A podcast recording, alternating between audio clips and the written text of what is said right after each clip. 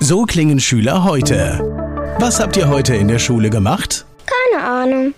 Und so klingt der Speedlearner. Was habt ihr heute in der Schule gemacht? Heute haben wir sehr viel über Afrika gelernt. Soll ich bei den ägyptischen Pharaonen anfangen und bei den Zulu-Kriegen aufhören? Oder interessiert es dich in Wirklichkeit gar nicht? Speedlearning.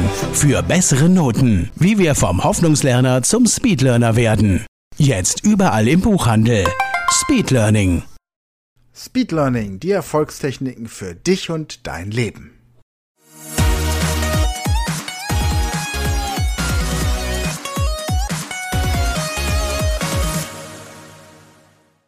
Hallo ihr Speedlearner da draußen, heute Folge 3 der ersten Staffel zum Thema Englisch lernen in 100 Stunden. Heute geht es um das Thema, was tun, wenn irgendwie die Motivation fehlt oder alle versuchen, dich davon abzuhalten, dich mit Englisch zu beschäftigen. Weitere Infos und auch das Kursmaterial zu dieser ersten Staffel findest du in den Show Notes. Ansonsten jetzt viel Spaß beim ja, dritten Teil dieser Staffel. Hallo ihr Speedlearner da draußen, herzlich willkommen zur Speed Learning Show und wir sind bei der ersten Staffel, Folge 3, zum Thema Englisch lernen in 100 Stunden, basierend auf dem E-Book Fremdsprachenlernen in 100 Stunden. Wo ihr das bekommt, findet ihr in den Show Notes. Ansonsten geht es heute um die Frage, welche Probleme können beim Englischlernen auftreten. Und es geht um die Frage, wie arbeitet man sinnvoll mit einem Vokabelkasten? Denn da machen die meisten einen Riesenfehler. Und die dritte Frage, die wir heute beschäftigen werden, ist, in welchen Abständen sollte man Inhalte, die man schon gelernt hat, wiederholen? Also wie sind die Wiederholungssequenzen? Aber eins nach dem anderen. Um die Probleme, die beim Lernen einer Fremdsprache und auch gerade beim Englischen auftauchen, weil Englisch, glaube ich, die Sprache ist, die Deutsche am häufigsten lernen, aus verschiedenen Gründen, da gibt es fünf große Schwierigkeitsbereiche. Und wir nennen die an der Speed Learning School die fünf apokalyptischen Reiter. Das sind Schicksalsschläge, das sind Probleme, das sind Umwelteinflüsse, die sich zur Aufgabe gemacht haben, dich davon abzuhalten, dein Englisch auf ein wirklich richtig gutes Niveau zu bringen und das auch noch in nur 100 Stunden. Das sind übrigens 10 Tage, wenn du es richtig angehst. Aber gut, Jetzt haben wir also die apokalyptischen Reiter. Der erste apokalyptische Reiter sind Freunde, Familie, Arbeitskollegen. Du beschließt, dass du heute Abend mal einen Film auf Englisch gucken möchtest, aber deine Familie hat irgendwie keine Lust. Du möchtest abends noch ein bisschen Englisch lernen, aber dein Nachbar kommt mit einer Kiste Bier vorbei und lädt dich zum Barbecue ein. Du hast das Gefühl, dass du gerne auf Englisch die nächste Präsentation halten möchtest, aber dann sagt dein Chef, dass du gerade was anderes machen musst und der Kollege auf Deutsch dann diese Präsentation übernimmt. Das ist der erste apokalyptische Reiter und um ihn zu überlisten, musst du wissen, warum du Englisch lernst. Warum lernst du diese Sprache? Was beginnt für dich, wenn du Englisch auf einem für dich attraktiven Niveau sprichst? Das ist immer die wichtigste Frage überhaupt, wenn man etwas Neues lernt. Nicht einfach nur, warum möchte ich das lernen? Warum möchte ich Englisch lernen? Bis zu welchem Ziel? Sondern was beginnt, wenn ich das erreicht habe? Stell dir vor, du möchtest im Ausland arbeiten und du brauchst die, das Sprachzertifikat auf dem Niveau C1 auf Englisch. So, dann weißt du, ich mache das, um dieses Sprachzertifikat zu bekommen, weil ich dann in dem Land die oder jene, jenige Tätigkeit ausüben kann. Wenn du dieses Ziel erreicht hast und diese Tätigkeit ausübst, dann fängt dein Englisch aber wieder an schlechter zu werden, weil du aufhörst, dich zu verbessern. Das merkt man ganz oft bei Menschen, die in Deutschland leben, die aus dem Ausland kamen. Die haben ihr Sprachzertifikat in B2 oder C1 und dann haben sie ihr Ziel erreicht und kultivieren aber ihre Sprache nicht mehr. Ich habe in der ersten Pod, in der ersten Folge dieser Staffel habe ich gesagt, dass 80 Prozent des Alltagsvokabulars immer wieder gleich sind. Das heißt, es findet keine Entwicklung statt. Und genau da liegt die große Gefahr, um wieder schlechter zu werden. Genauso das, was ihr in der Schule gelernt habt. Wir haben einen riesen Wortschatz gelernt, aber zehn Jahre nach der Schulzeit ist der Wortschatz bei den meisten verschwindend gering. Und vermutlich bei dir auch, sonst würdest du dir nämlich nicht diese Staffel angucken. So, was macht man jetzt also? Die, die Frage ist nicht, warum mache ich das? Also warum lerne ich Englisch? Sondern was beginnt, wenn ich das geschafft habe? Und das ist auf der einen Seite, dass ich diesen oder jenen Job ausüben kann. Aber was beginnt denn dann für mich, wenn ich diesen Job ausübe, dass sich lohnt, noch besser auf Englisch zu sein? Nehmen wir ein Beispiel. Stell dir vor, du möchtest als Key Account Manager für ein amerikanisches Unternehmen arbeiten und dazu brauchst du Sprachkenntnisse auf dem Niveau C1. Jetzt hast du dieses Sprachzertifikat erreicht. Was beginnt jetzt? Der Bewerbungsprozess. Also du schreibst ein E-Book um deine Sprachkenntnisse zu zementieren. Du machst die Bewerbung, bereitest dich auf das Interview vor, dann kommst du dorthin, bekommst den Job als Key Account Manager bei einer amerikanischen Firma. Und was beginnt dann für dich? Dann beginnt für dich eine großartige Karriere. Und dazu ist es wichtig, dass du auf jede nur denkbare Barbecue-Party eingeladen wirst, weil nämlich die wirklich coolen Geschäfte außerhalb des Protokolls beim Barbecue gemacht werden. Okay? Also, der erste apokalyptische Reiter, immer die Frage, was ist mein Warum oder mein Wozu? Vielmehr, wozu mache ich das? Zu welchem Zweck? Was bringt mir das? Der zweite apokalyptische Reiter sind Krankheiten oder körperliche Symptome. Plötzlich bist du erkältet, hast Kopfschmerzen, bekommst Rückenschmerzen, ähm, hast, wirst heiser. Irgendetwas passiert, bist unendlich müde, weil du einen anstrengenden Arbeitstag hattest und noch viel Stress mit der Familie.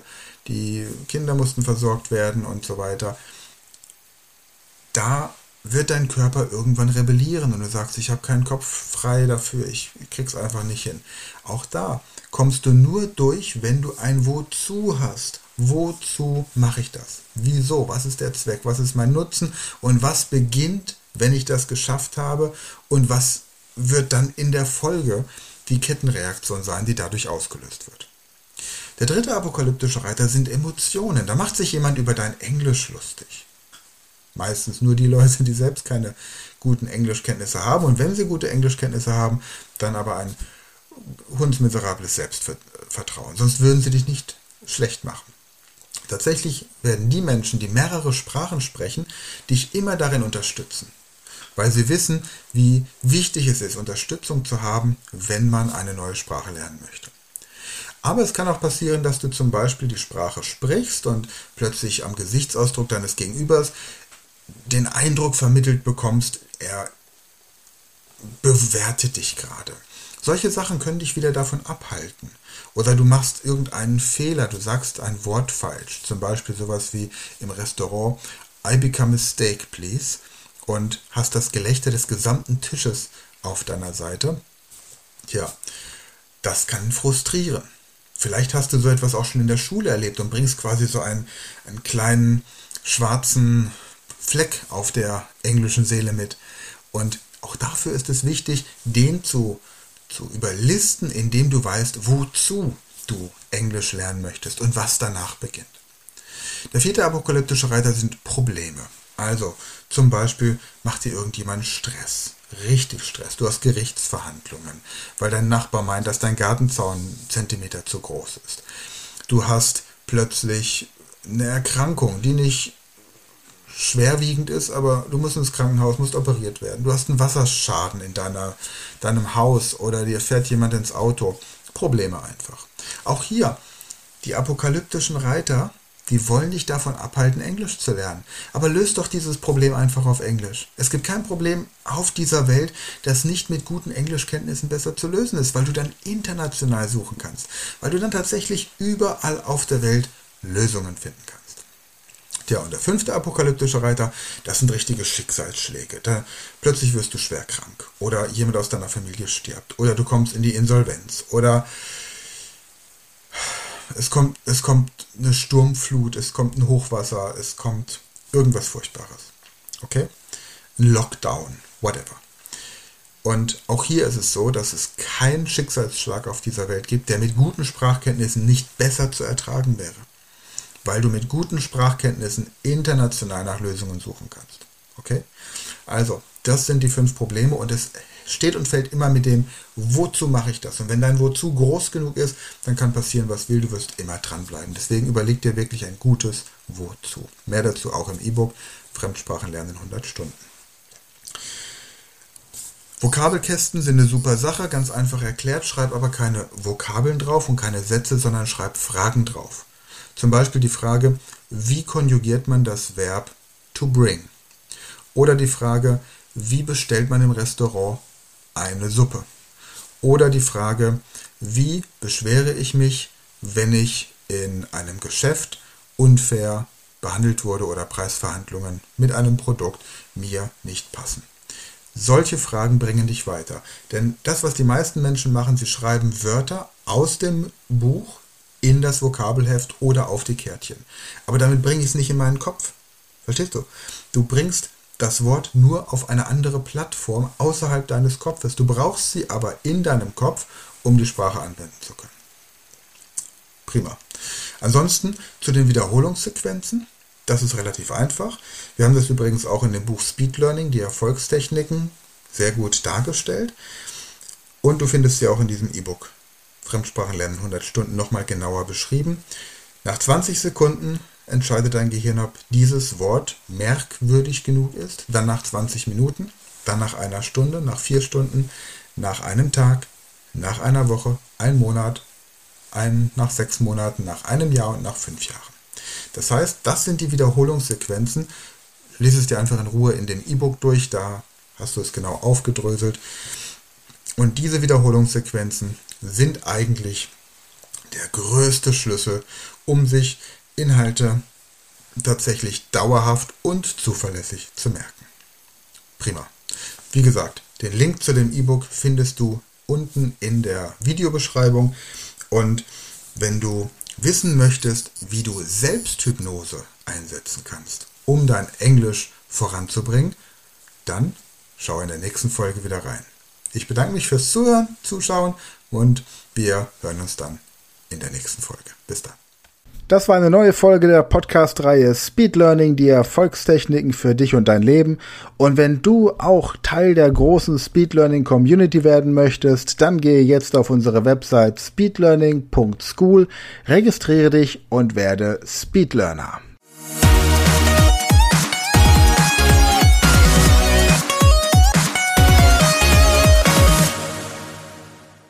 Das war eine neue Folge der Speed Learning Podcast Show. Hast du gemerkt, wie spannend und hilfreich die Tipps waren?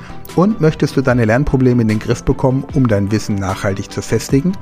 Dann melde dich jetzt für unser kostenloses einstündiges Training vom Nichtsgönner zum Superhirn, der Weg zum Lernerfolg in sieben einfachen Schritten an. Klicke jetzt auf den Link in der Podcast-Beschreibung und sichere dir deinen Platz im kostenlosen Training.